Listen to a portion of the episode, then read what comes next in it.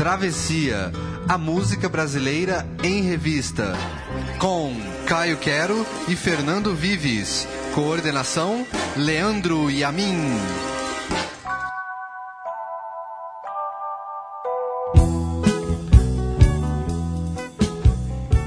Ela juntou o novo e o antigo, o popular e o cult, e se tornou o principal nome da MPB de sua geração. Marisa de Azevedo Monte completa 50 anos e ela é o tema de hoje do Travessia, a música brasileira em revista, aqui na Central 3.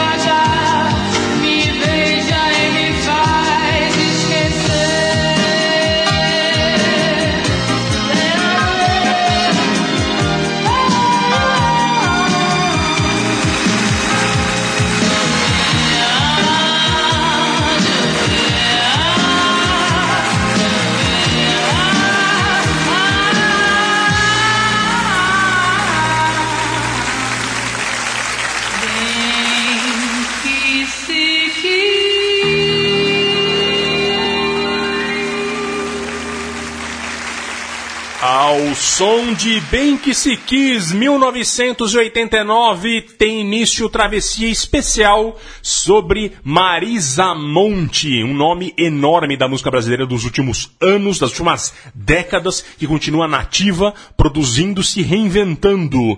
É, antes de começar a falar dela, antes de chamar, eu quero só lembrando que nós temos a nossa página no Facebook, onde você pode curtir nossos posts, e também a nossa lista no Spotify, onde você pode ouvir grande parte das músicas que nós tocamos aqui. Bom dia, boa noite, boa tarde, Caio Quero. Pois é, Fernando Vives, Marisa Monte, esse pilar aí da música brasileira nos anos 90, certamente, né? Tava falando com com o Matias Pinto, que está aqui nos acompanhando hoje, que, tipo, é difícil, hoje em dia não tem mais. A, a Marisa Monte, ela, ela, ela associou uma enorme popularidade, né? Ela, ela sempre foi uma cantora muito popular, das massas, mas também com uma sofisticação. Então é aquela pessoa que, que agradava tanto as elites que gostavam de MPB, quanto as massas que gostavam de uma música mais romântica, gostavam de uma música mais, às vezes, animada, uma belíssima voz. E é o, algo que, que falta hoje, eu acho, na música brasileira. Eu acho que não só porque faltam talentos, não acho que seja exatamente essa a questão, mas a Marisa Monte, ela, talvez ela tenha sido a última perna de uma MPB que era muito ligada a gravadoras e tal, então assim, tinha um, um projeto, é, todo um, um, projeto de marketing, mas não, desculpa, não quero falar que ela, é, ela é um produto de marketing, isso longe ela de é mim. mais que isso. Ela é muito mais que isso, mas é, é, eu tinha algo que cercava o artista muito maior do que só a música, mas também uma grande produção, então assim, acho que a Marisa Monte, ela é um dos grandes, é um dos dos, dos, dos, personagens finais desse, dessa história da música brasileira e continua hoje ainda assim, né? Exato, e tem uma voz muito marcante, Sem né? dúvida. Se você ouve, você sabe que é a Marisa Monte, e isso é também uma marca indelével de ouvir Marisa Monte. É, e a gente começou aqui com esse primeiro hit dela, né? Inclusive foi um clipe do Fantástico 1989, é, parceria dela com a versão com, do Nelson Mota, na verdade. Exato, essa história. Você estava falando da, da, da, da, beleza da voz da Marisa Monte, e não, você não é o primeiro, você não é o último a falar isso, obviamente, mas é uma beleza que, que, que é, conhecida é, e reconhecida, ou melhor dizendo, desde a adolescência dela, desde que ela tinha 14 anos. A Marisa Monte ela fez aula é, de canto lírico, estava lá no colégio Andrews, lá no Rio de Janeiro, onde estudou ninguém mais, ninguém menos que o nosso grande e glorioso presidente Fernando Collor, e também o meu amigo Bruno Garcês. É, ela estudava lá, uma escola de classe média alta do Rio, ela é de uma família é, abastada, uma família de classe média, embora o pai dela tinha sido diretor da Portela, é, daí depois a gente vai contar um pouco sobre isso, essa proximidade dela com a Portela. É, mas ela, estuda, ela começou a estudar canto lírico é, aos 14 anos, ainda na adolescência, e muito, muito jovem, ela foi para a Itália. Ela foi estudar canto é, lírico em Roma. Ela queria ser uma cantora de ópera. Disse que ela era grande fã da Maria Callas, ela queria se tornar uma nova Maria Callas. Então assim, você pode ver até que até hoje essa a, o jeitão dela é meio de diva, né? pele alva, o cabelo preto, coisa assim. Mas, como, chega, como diriam os gaúchos, chegou no Rio, de, chegou no, em Roma, chegou na Itália, começou a se encantar por MPB, começou a cantar em barzinho pra, pra, pra ganhar dinheiro tal. Achou aquele negócio de música erudita muito chato achou esse negócio de cantar só ópera muito chato e foi e reencontrou na Itália, em Roma, o Nelson Mota, esse grande produtor da música brasileira de modo geral. A gente precisa fazer uma travessia sobre o Nelson Mota, quem sabe. É, Porque você... é o cara que nunca fez, nunca cantou nada, mas ele é fundamental na música. É né? o Forrest Gump da música brasileira. Exatamente, todas, né? exatamente. Todo documentário que tem de algum personagem da música brasileira tá lá o Nelson Mota falando, porque de fato ele estava presente ali. Né? Exatamente. E aí o Nelson Mota, ele, ela conversou com ele, o Nelson Mota meio que patrocinou a carreira dela. É, no início, ela voltou pro Brasil, fez shows em boates sofisticados no Rio. É, é engraçado, eu tava lendo uma, uma reportagem da Bis, daquela época, de 92, 92 foi o mais, não, foi em 91 o disco mais dela, que foi o segundo disco dela. E ela já era acusada um pouco assim de ter sido, de ter tido uma carreira toda feitinha nos lugares certos. Então assim, ela, antes de lançar disco ela pegou, cantou em show, já começou a ter um, um buchicho lá entre as rodas sofisticadas da, do Rio de Janeiro, de São Paulo, essa cantora. Gravou um clipe que foi fantástico, que é o que a gente viu agora. Fizeram um documentário sobre ela, imagina, um documentário, é, gravaram um show dela na manchete. Walter Salles, em película. Entendeu? Então assim, ela já tava toda, tava... E aí ela gravou MM, seu primeiro disco, que foi um, um grande sucesso. É um disco ao vivo, que gente, essa, essa canção que a gente viu agora, Bem Que Se Quis, de 89, é do disco ao vivo MM. E, como você disse, é uma versão de Epoquefá, do. Qual, que é o nome do, do Pino Daniel? A gente já falou do Pino Daniel aqui. Falamos Dessa música. estrangeiras, Pois é, pois é. Nelson Mota fez essa versão aí de Epoquefaz, talvez seja, eu não sei se é isso assim que se pronuncia, mas e aí ficou bem que se quis. Essa música tem uma letra belíssima e a, a interpretação belíssima dela, né? Aliás, não é versão estrangeira, outra vez é de versão brasileira Exato. estrangeira, ao contrário que a gente também fez. E aí veio 1991, com o disco que você estava falando, e temos essa versão especial da música Rosa de Pixinguinha.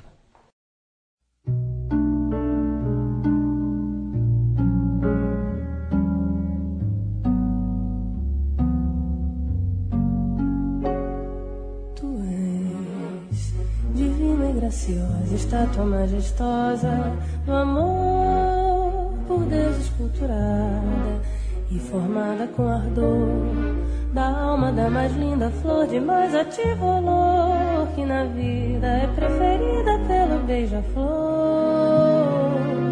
Se Deus me fora tão clemente aqui neste ambiente de luz, formada numa tela deslumbrante e bela, teu coração junto ao meu ansiado, e crucificado sob a rosa cruz do afante peito teu, tu és a forma ideal, estátua magistral, alma perenal do meu primeiro amor, sublime amor.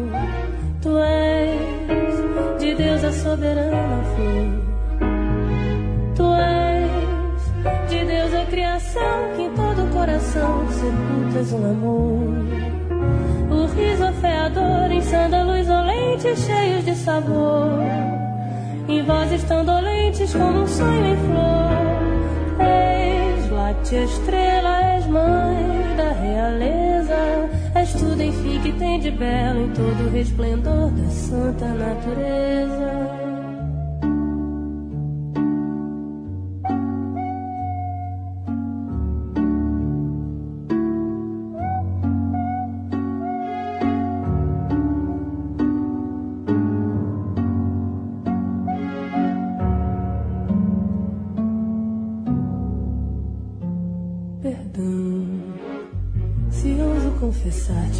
Sempre amar-te.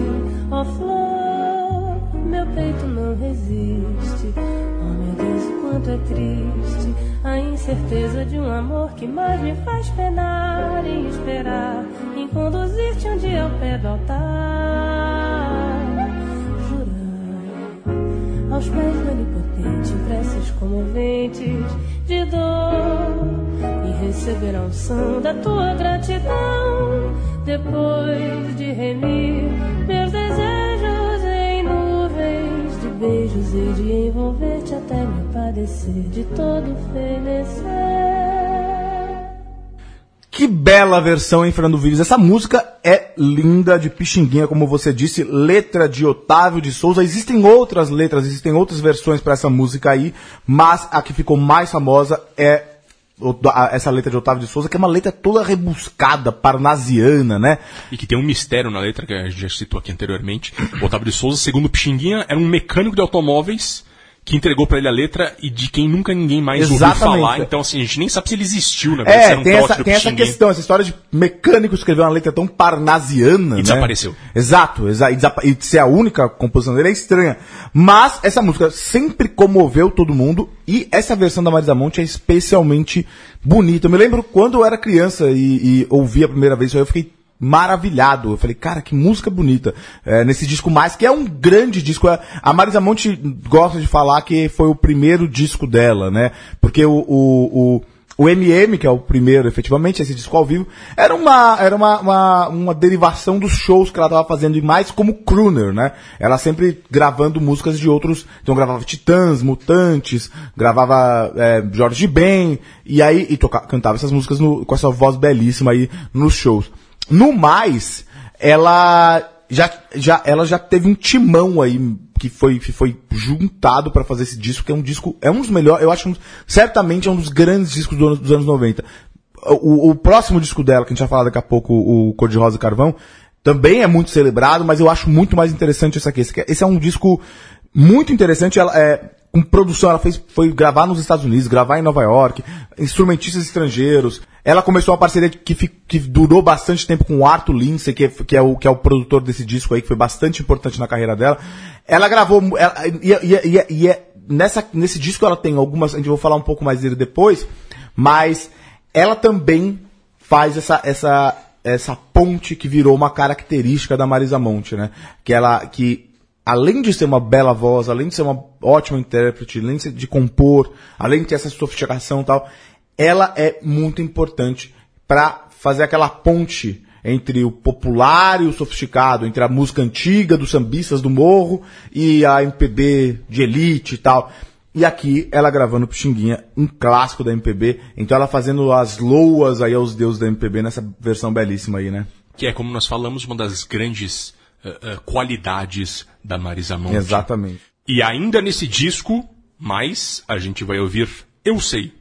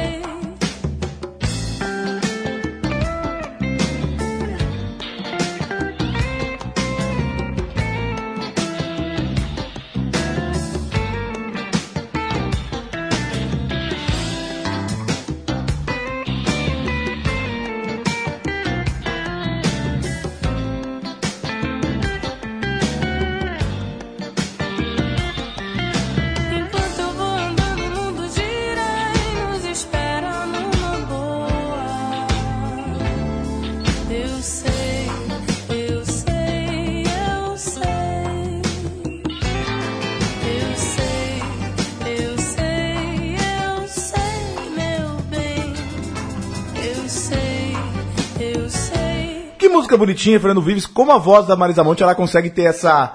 é, é- ela é muito. Ela consegue ir desde essa coisinha pequenininha até os agudos mais longos, assim, ela tem uma versatilidade na voz muito interessante. E essa música que ela tá no, ela é do disco Mais, aquele disco que eu tava falando antes. E por que ela é interessante? Por que, que ela está aqui? Por quê? Marisa Monte, como eu estava dizendo, ela, ela começou como uma crooner, né? Ela começou como uma cantora de bares, e mais que tudo intérprete. E aos poucos ela foi se soltando para compor. Nessa época do Disco Mais, quando ela gravou o Disco Mais, logo depois, ela namorava o Nando Reis. Eu não sabia disso. Ela- eu vi nessa matéria da Bis, que eu tava vendo um perfil dela, 1991. É muito legal ver essas coisas. Um perfil dela de 91. E ela namorava o Nando Reis. Ela namorou o Nazi do Ira também. Todo mundo comete algum erro. Com, com todo respeito ao Nazi aí. Não que o Nando Que Reis seja tão melhor, né? Mas é.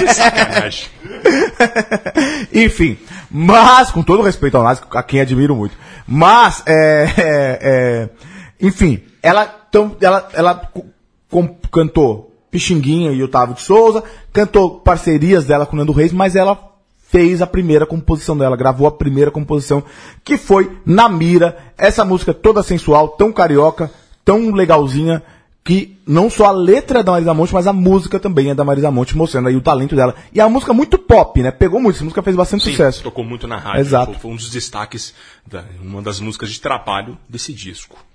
E aí veio 1994, com o segundo descasso dela, do qual nós vamos ouvir Dança da Solidão, também com Gilberto Gil.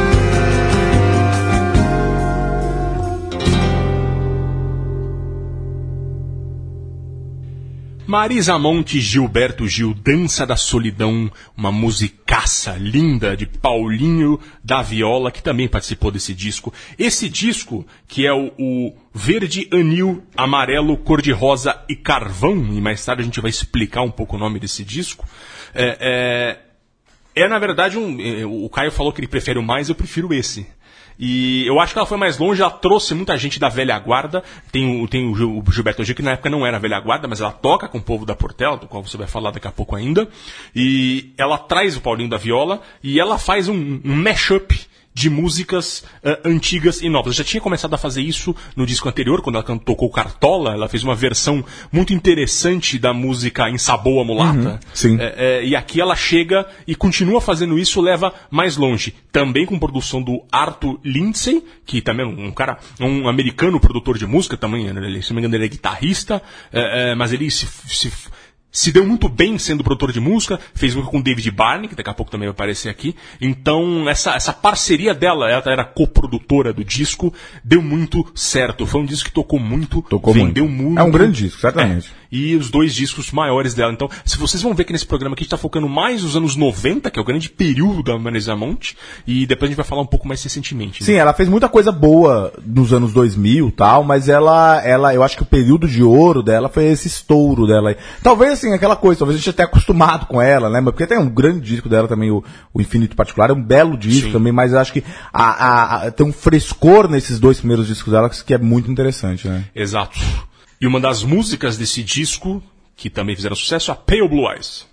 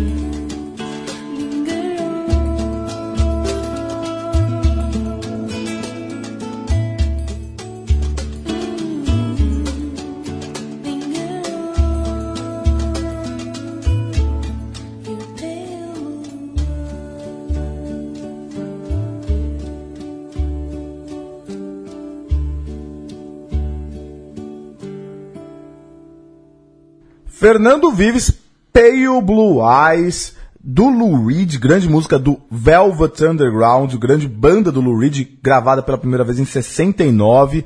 E aí eu, eu, eu acho que eu- essa música também tá no CD, no, que é no CD, né? Os- é, Na época já era um CD, né? Um É, CD. o- a minha irmã tem embolachão ainda. Ah, sério? Então é assim, mais porque foi aquela esse disco. transição, né? Foi Foi. aquela- tinha gente já comprado, eu acho que eu já tinha em CD esse É, disco aí. era, o CD já tava bombando, É, o bolachão é. era pros, ainda Já mais sobra, antigos. era uma coisa assim, mais antigos, é, exatamente, tinha essa coisa. Aí você comprava aquele aparelho de som que tinha É, vitrola em cima e CD comprei, embaixo. Eu só comprei o CD Aiva, pequenininho, porque tanto encheu o saco do meu pai, isso em 1996. É, então, mas era essa época da transição. Enfim, é, ainda do, do, do cor-de-rosa e carvão, como acabou ficando mais conhecido, porque ele tem esse nome gigantesco, né? Verde, anil, amarelo, cor-de-rosa e carvão. Mas é bacana porque eu, eu, achei bacana pôr o Lou Reed aqui, por quê? Porque a, a Marisa Monte, ela tem essa coisa internacional, ela tem essa coisa pop. Embora ela seja filha de um diretor da Portela, ela tenha convivido com os caras da Portela, da velha guarda, é, desde cedo, ela seja importante, isso é- e a gente vai falar um pouco mais no final, embora, mas ela, ela gravou, ela produziu discos do, da velha guarda, ela reu- re- reuniu a velha guarda da Portela,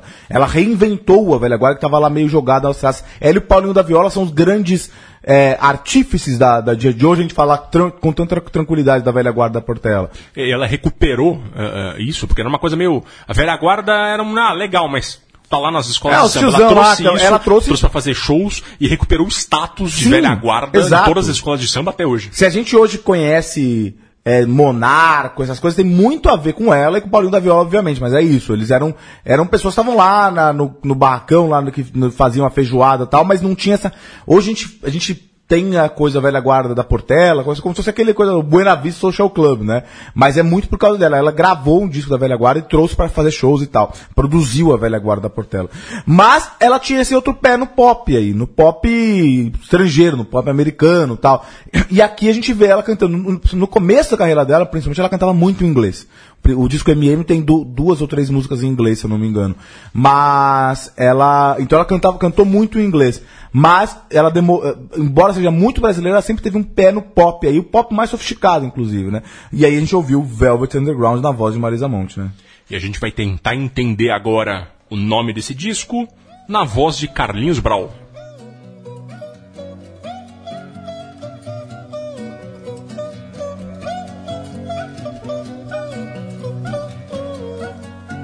Brasil não é só verde, anil e amarelo. O Brasil também é cor de rosa e carvão.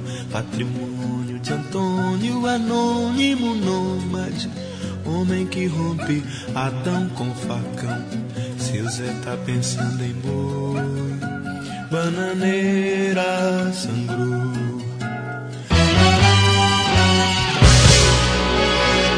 Mais um pro baião de dois, lampião findou. Vamos chamar pras cubas, pra dançar quadrilha, pra subir pra Cuba, com toda a família. Se encontrarmos Judas, celebrando Budas, perfilamos mulas pra balar Belém. Seu Zé tá tangendo boi, e a porteira cerrou. Quem foi nunca mais se foi, foi, foi. E a bandeira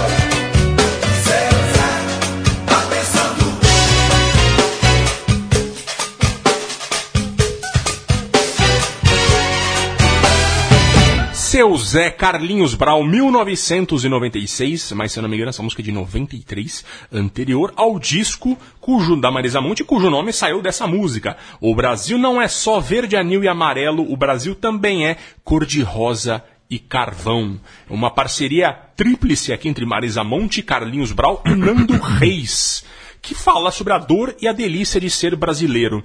E aqui já com uma proposta tropicalizante, né? O Carlinhos Brau ele tem essa coisa meio, tipo, todo mundo no mundo agora, vamos abraçar todo mundo. Ele tem uma coisa meio de misturar tudo que eu acho muito Mas é uma interessante. força da natureza, né? Um cara espontâneo, vamos lá. e tá- Exato, e ele tem essa coisa, o Franciel Cruz falou isso aqui no programa, que ele tá ali no limite de fazer um negócio genial e uma pataquada Exato, o exato. tempo inteiro, né? E aqui no caso ele tá mais pro genial do que pra pataquada, sem dúvida. É, Essa música tá num disco do Carlinhos Brau, o Alfa Gama Betizado, cujo grande hit foi A Namorada. Que tocou bastante, inclusive tocou no. Que no também a gente filme não sabe se, tá Velocidade no, se, tá, se a gente não sabe se tá na pataquada ou na genialidade. É, tá nessa é, coisa aí. exatamente, né? Essa música, por exemplo, né?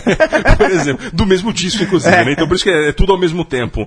É, mas é um grande disco, ele é um excepcional é, é, é, percussionista e muito reconhecido lá fora. E ele é amigão da, da Marisa Monte aí, fazia muita coisa junto nessa época e, e até hoje eles estão com amizade. E falando nesse lado mais tropicalista, a gente vai ouvir Panis Circenses.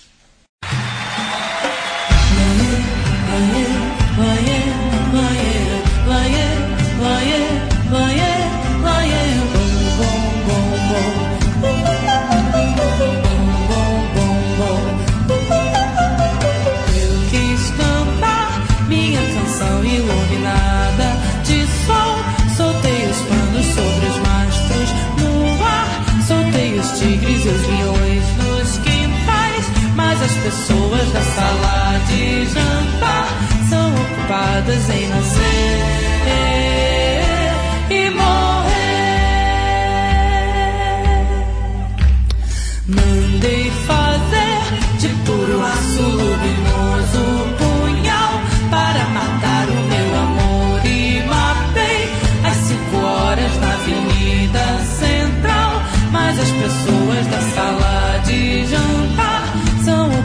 ocupadas em nascer e morrer. Mandei plantar folhas de sonhos no jardim do solar. As folhas sabem procurar pelo sol e as raízes procurar.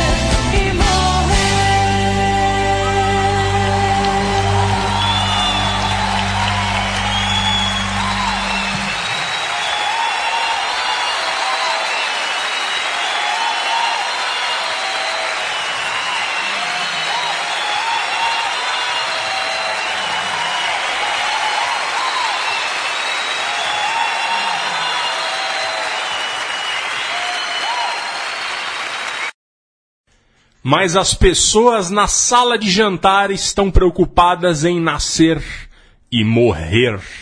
Uma das músicas que são ah, ah, ah, sinônimo da Tropicália, um- é quase um manifesto da Tropicália, que é isso, as pessoas que estão envelhecendo e que não enxergam a vida passar pela frente.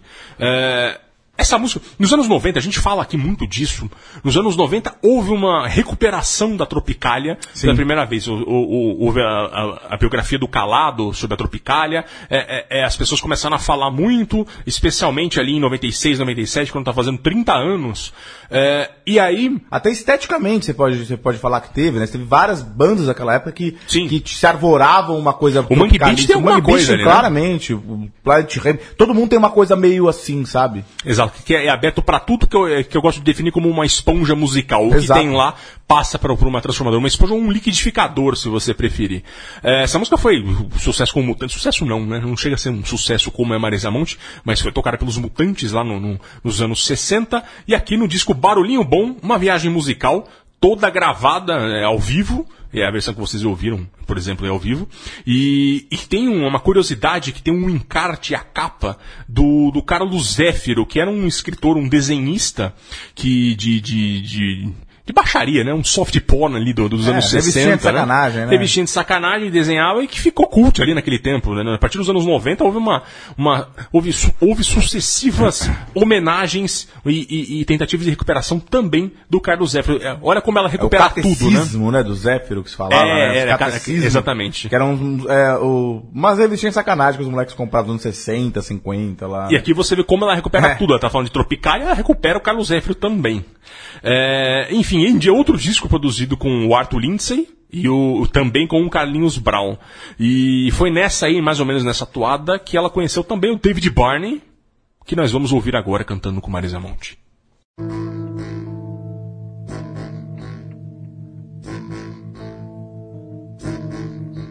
A stick, a stone, it's the end of the road. It's a sliver of glass. It's a life, it's the sun. It is night, it is death. It's a trap, it's a gun.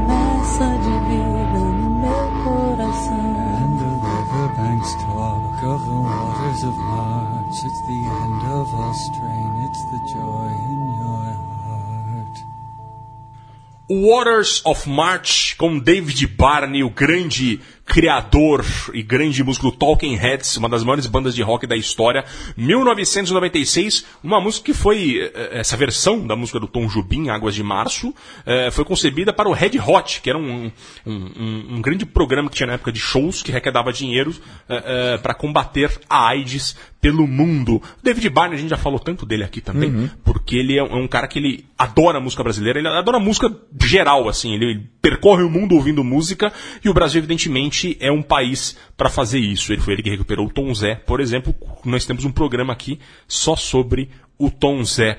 É, o Matias estava falando aqui que ele não gosta, falou que a, o elevador Zou a música de Tom Jobim. Eu não concordo, acho uma grande versão dos anos 90. Não, eu não tô falando essa versão especial, mas que Águas de Março virou música easy listening, assim, pro, no, toca no supermercado, no, É, na sala é, de espera concordo. do dentista. bossa nova toda no É, final, é. alguma hora virou. Principalmente quando entrou aquelas vozinhas do Tom Jobim lá e as orquestrinhas lá, ficou difícil. Mas, um iconoclasta, Matias. Enfim, e agora a gente vai para o momento polêmico da carreira Polêmico. de Marisa Monte, que são os tribalistas.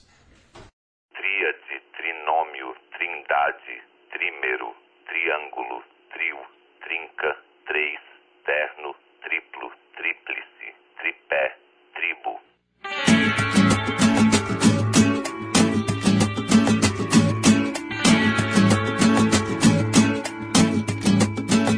Os tribalistas já não querem ter razão, não querem ter certeza, não querem ter juízo nem religião.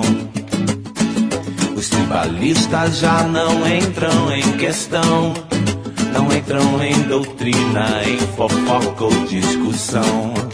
Chegou o tribalismo no pilar da construção.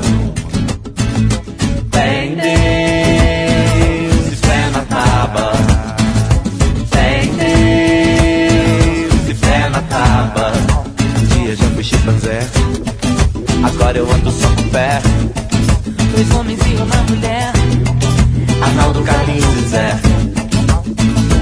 tribalistas saudosistas do futuro abusam do colírio e dos óculos escuros. São turistas assim como você e o seu vizinho. Dentro da placenta do planeta azulzinho.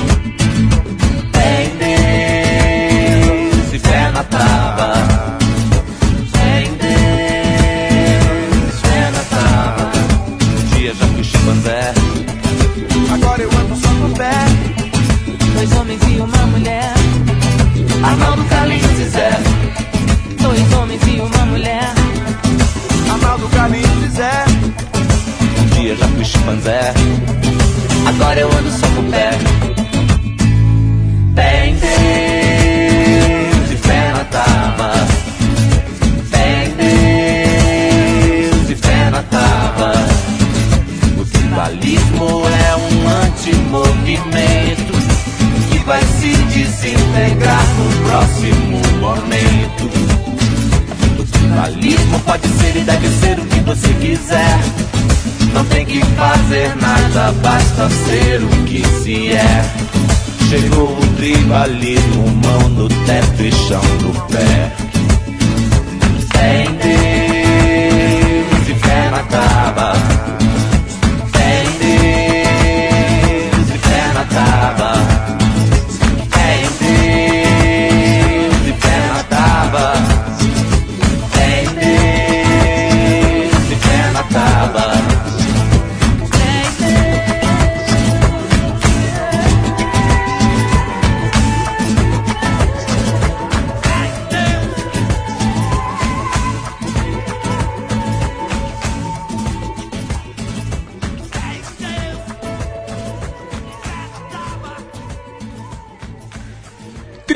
Tribalistas cantando a canção Tribalistas, ano de 2001, eh, o primeiro ano da graça do século 21, com o que eram tribalistas? Era nada mais do que a junção dos amigos Marisa Monte, que era quem bancou a coisa, assim, quem, quem, quem empurrou para fazer a coisa, Arnaldo Antunes e Carlinhos Brown.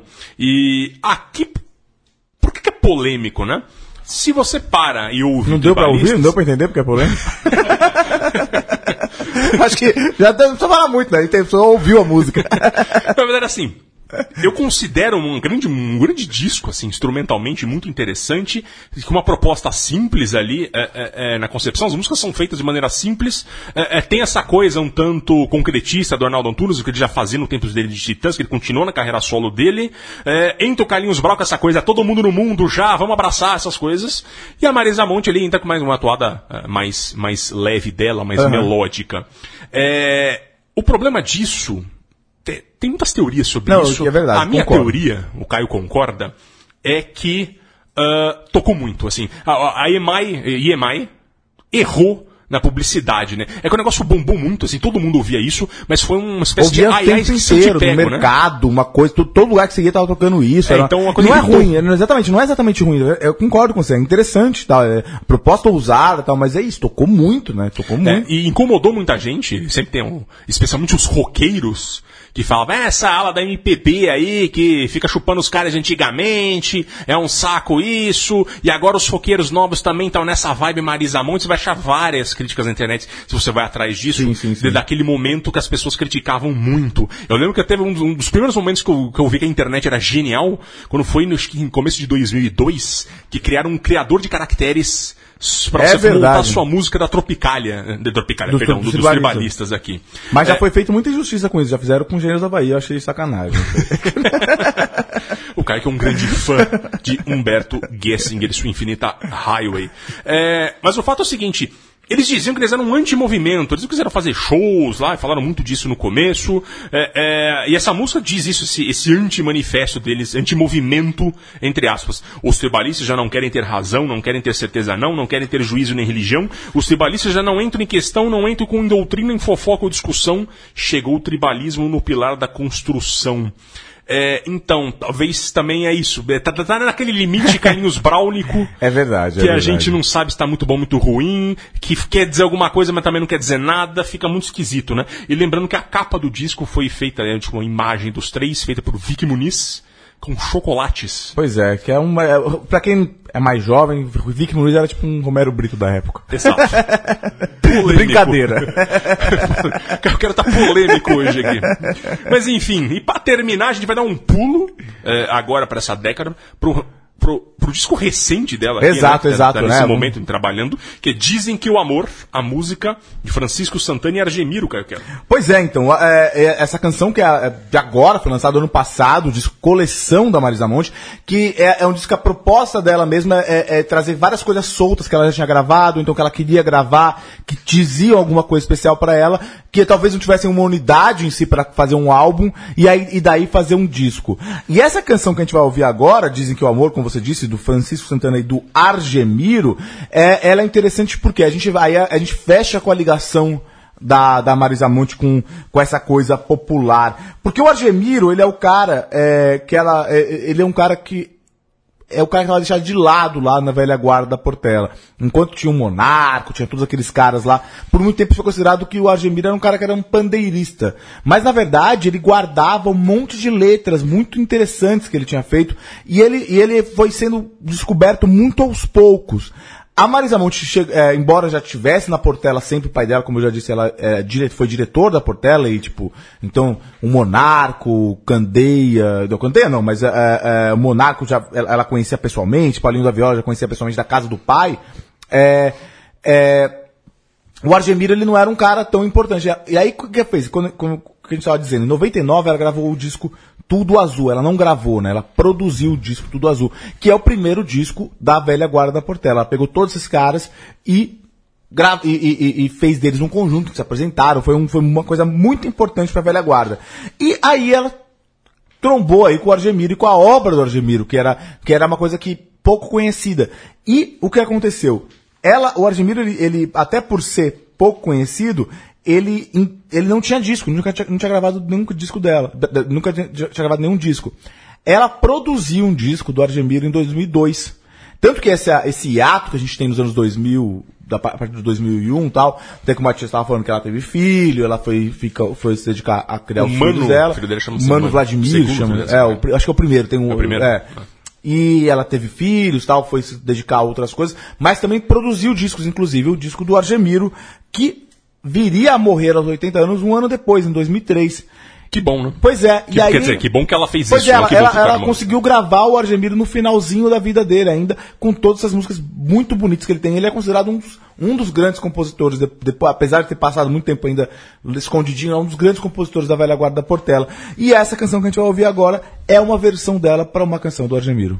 do disco Coleção 2016, o último trabalho dela até agora. Dizem que o amor, encerrando o travessia especial, Marisa Monte, 50 anos, dia 1 de julho. Parabéns. Obrigado pela parceria, Caio Quero. Obrigado pela parceria, Matias Pinto, Central Obrigado. 3. Até a próxima. Até. Dizem que o amor faz a gente sofrer. Sem meu grande amor, não poderei viver. Se eu disser que sim e ele disser que não, é uma parte perdida que teve na vida o meu coração. Se o amor traz sofrimento, vou sofrer até